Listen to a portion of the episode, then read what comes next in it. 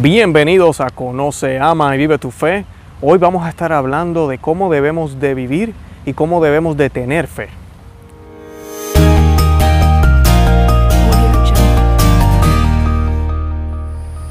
Saludos una vez más, les habla Luis Román y para comenzar el tema de hoy vamos a estar hablando de la fe y quisiera citar a la Virgen de Fátima en sus apariciones.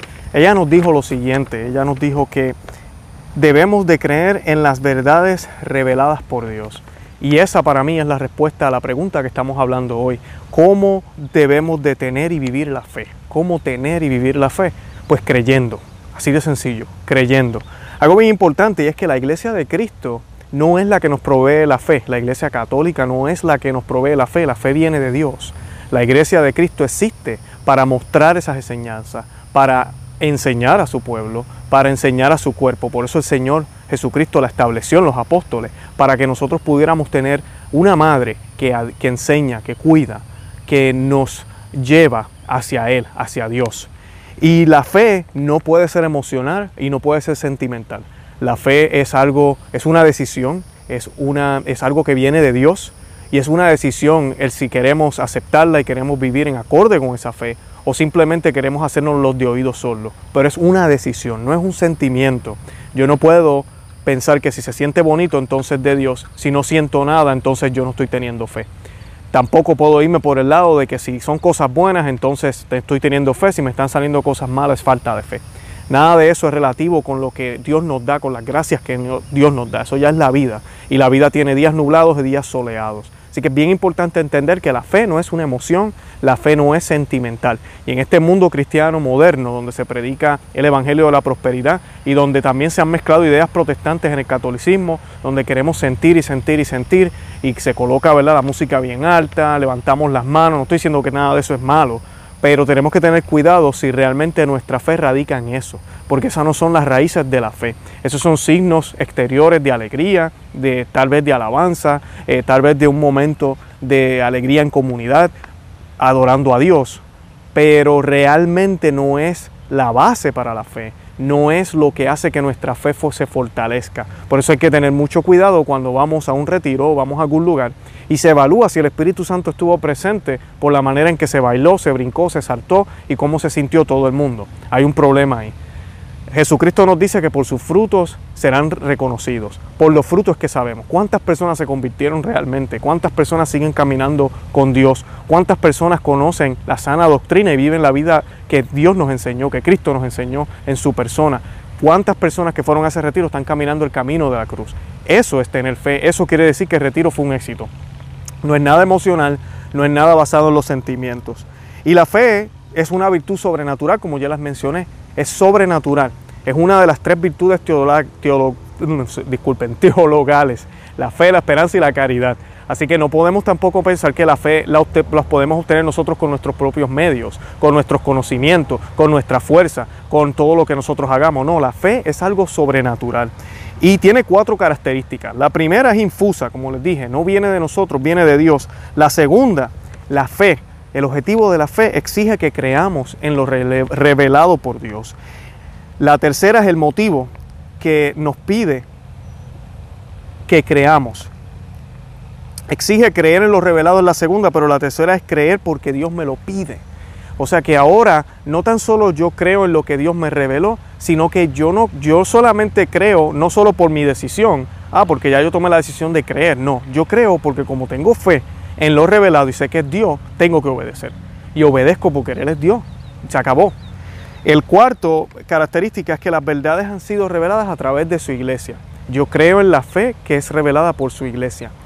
Yo no decido qué voy a creer, yo no decido cómo yo voy a interpretar las escrituras, sino que la iglesia decide. La iglesia es la que interpreta por mí, no es la que decide, es la que interpreta lo que ya fue dicho por Jesucristo, porque la iglesia no tiene poder de cambiarlo. Así que vamos a uno por uno rapidito. Primero viene, no viene de, de nosotros, viene de Dios un regalo. Efesios 2.8 dice, ustedes han sido salvados por la fe y lo han sido por gracia. Esto no vino de ustedes, sino que es un don de Dios. Así que hemos, hemos sido salvados por la gracia, es un regalo de Dios. La fe es un regalo de Dios y se, y se le brinda a todos. Por eso el bautismo se hace desde pequeño, porque es un regalo que se le da al niño. Ese regalo se le da por la fe de la iglesia, porque otros entienden que esa fe existe, otros entienden que esa fe es buena y se le da al niño. El niño cuando crece, ya él puede asumir su responsabilidad y decir, no, mira, no quiero, no quiero ah, seguir la fe que siguieron mis padres y sería lamentable eso. Lo ideal es que los padrinos ¿verdad? Eduquen a ese niño en la fe, para que cuando él crezca, él pueda tomar esas decisiones basado en esa fe que se le fue dada cuando pequeño. Es igual que la educación, es igual que el alimento. El bebé no sabe que tiene que educarse, el niño no sabe que tiene que comer, pero se le da comida, se le da comida y se le sigue dando comida. Cuando el niño llega a la adultez y crece, él decide si va a seguir alimentándose como sus padres lo alimentaron o lamentablemente como pasa con algunos adultos, empiezan a adoptar otras dietas que no son naturales, que no son buenas y se enferman, caen en sobrepeso. Lo mismo pasa con nosotros, nuestros abuelos, nuestros padres. Espero, ¿verdad?, que así sea el caso de ustedes. Nos enseñaron la fe como debe ser.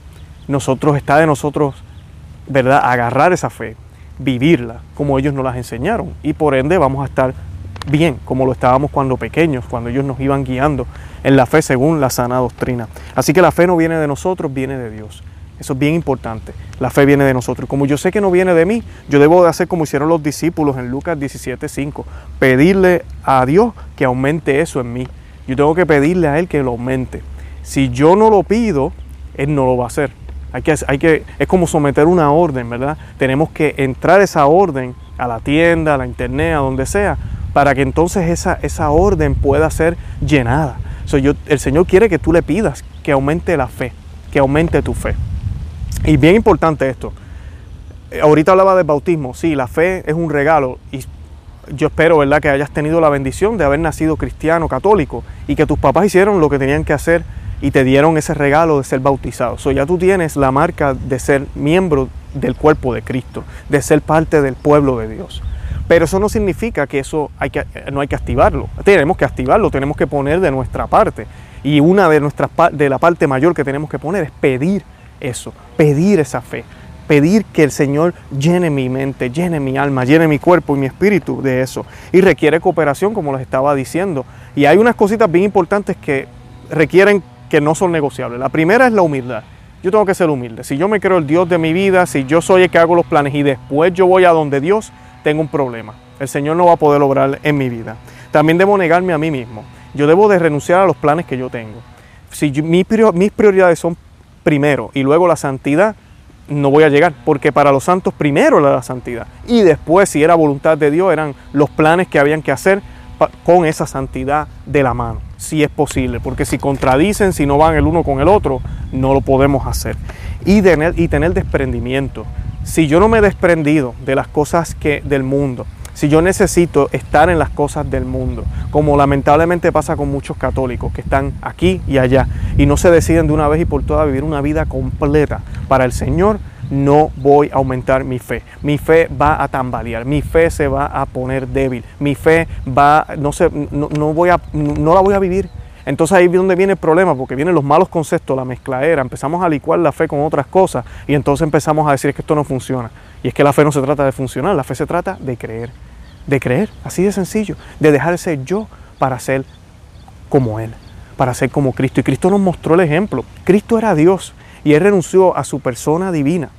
No dejó de serlo, pero sí asumió su persona humana completa aquí en la tierra. Se dejó arrestar, se dejó matar en una cruz, murió, sufrió por ti y por mí.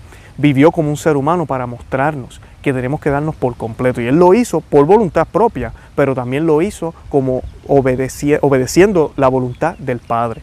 Sí, que fue algo propio, no fue, no fue mandado, no fue un robot, pero fue algo que Él tomó de parte del Padre. Y igual nos pasa a nosotros. El Señor nos dice que carguemos nuestra cruz y lo sigamos. entonces yo tengo que tomar la decisión propia, ya es mi decisión, pero yo estoy obedeciendo lo que el Señor me está pidiendo. La segunda dije que, dije que tenía que exige que creamos lo que Dios ha revelado y este es el objetivo de la fe, lo que Dios ha revelado. La crisis actual en la iglesia, lamentablemente, nos creemos que podemos cambiar las doctrinas, que podemos cambiar la fe. Lo que la iglesia ha enseñado por más de dos milenios ha sido lo que Cristo nos mostró. Y la iglesia así lo ha expandido en el sentido de poderlo explicar en, un lenguaje que tú y yo podamos entender.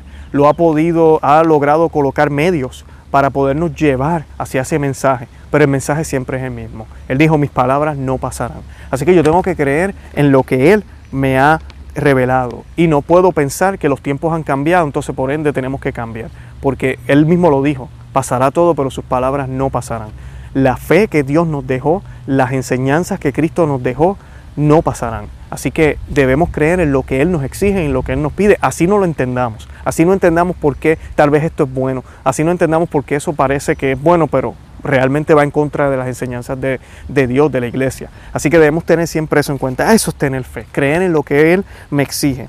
Y creer porque Él es Dios. Ese es el tercero. Tener en cuenta que hay un Dios. Esto no es una democracia. Yo no me pongo a negociar con Dios. Si no, eso no es fe. Yo me pongo a negociar con el Señor, tengo problemas. Una cosa es pedir ayuda. Señor, mire, tengo, tengo problemas con esto. De verdad que esto es bien fuerte, Señor. Dame las fuerzas para desprenderme. Dame la fuerza, dame la humildad para aceptar lo que tú me estás pidiendo. Eso sí, pero de ahí a yo empezar a negociar con el Señor y mira, yo acepto esto, pero esta parte no.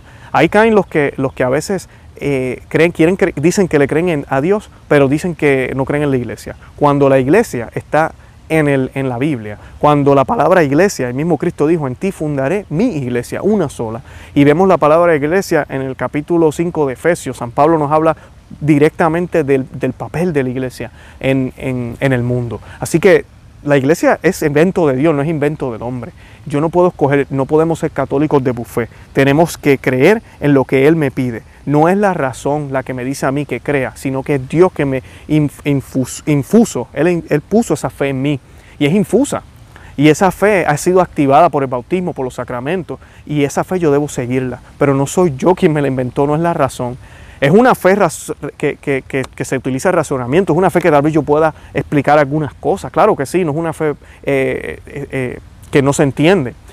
Pero a la misma vez es un misterio.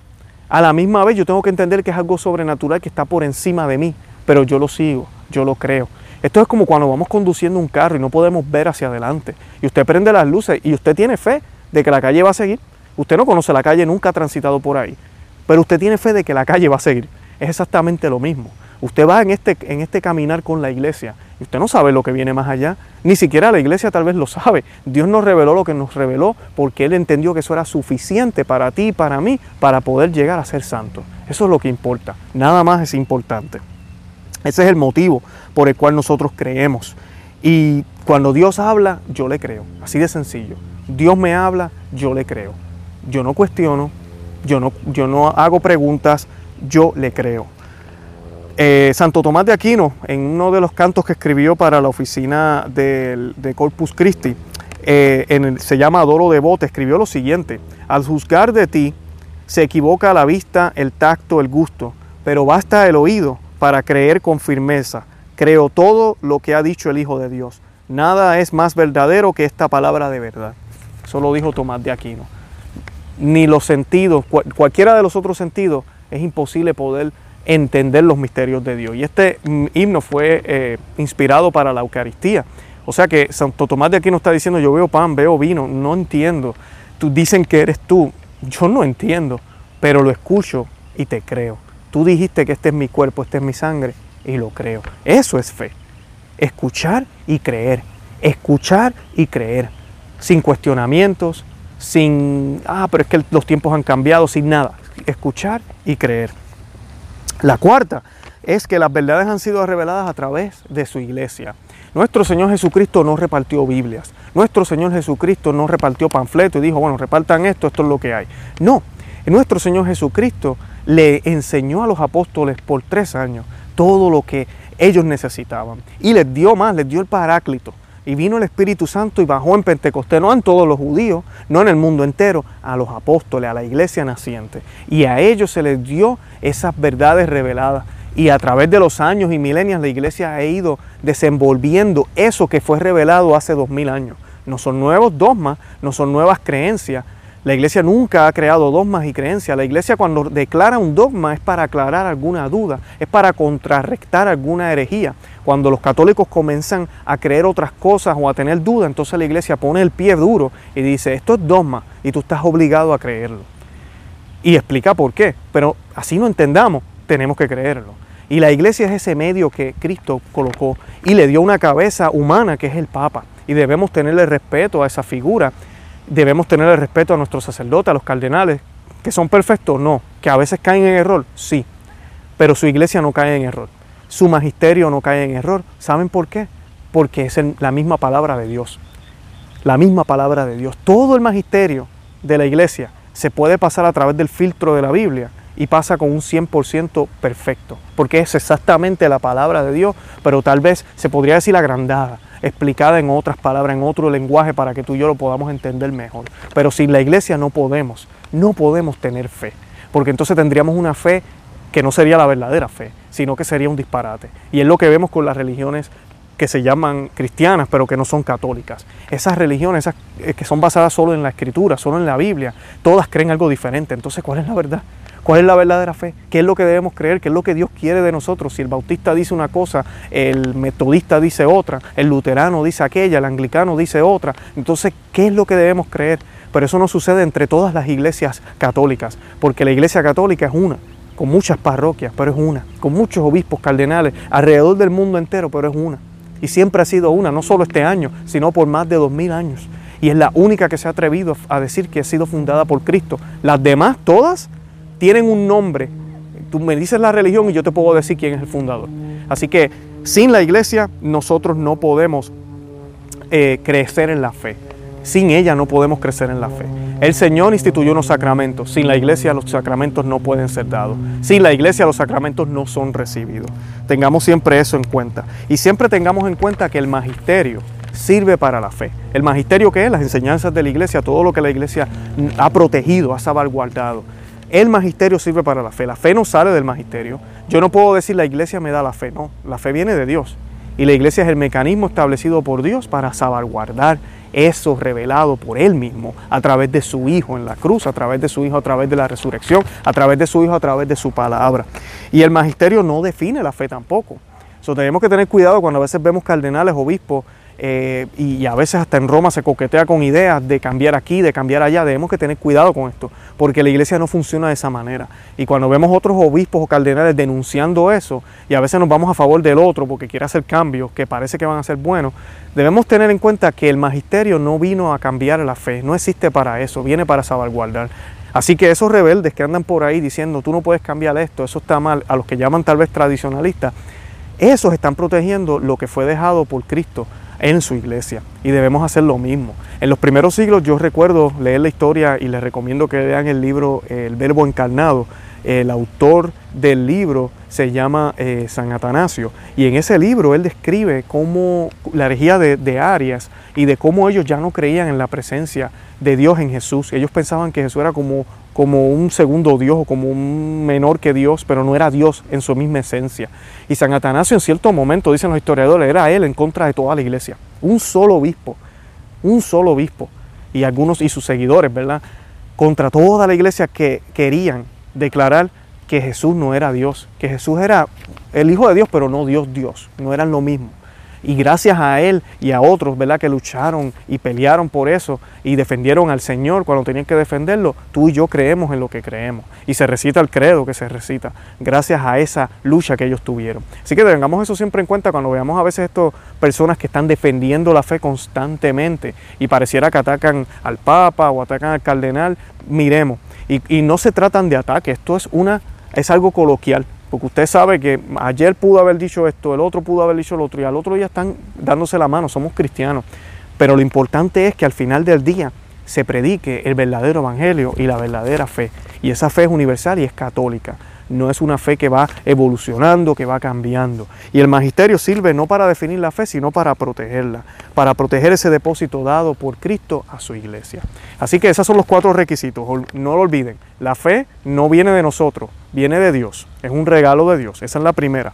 Tienes que tener eso en cuenta siempre y practica la humildad, niégate a ti mismo y despréndete de esas ataduras. Exige que crean lo que Dios me ha revelado. No hay negociaciones. Y exige que crea porque Él me lo pide y no puedo caminar si no estoy en su iglesia. Esas son las maneras en las cuales podemos tener y vivir la fe apropiadamente. Los invito a que visiten nuestra página web conoceamevivetufe.com, que nos busquen en podcast, en Spotify, en Google Podcast, Player FM, en cualquiera de esas aplicaciones si prefieren escucharnos en vez de vernos. Y si nos están viendo aquí en YouTube, compartan el video. También los que nos están escuchando, compartan el audio. Déjenles saber que existimos. Y de verdad que para mí es un placer hacer estos videos. Hoy traté de hacer uno más cortito para poderlo colocar también eh, más seguido y poder tocar estos temas. Déjenos saber sus comentarios, su opinión. Y de verdad que los amo, los amo en el amor de Cristo una vez más. Oren por mí, yo voy a estar orando por ustedes. Oremos por el Papa, por la iglesia, por todos los líderes de la iglesia, para que nos ayuden a caminar en fe. Santa María, ora pro nobis.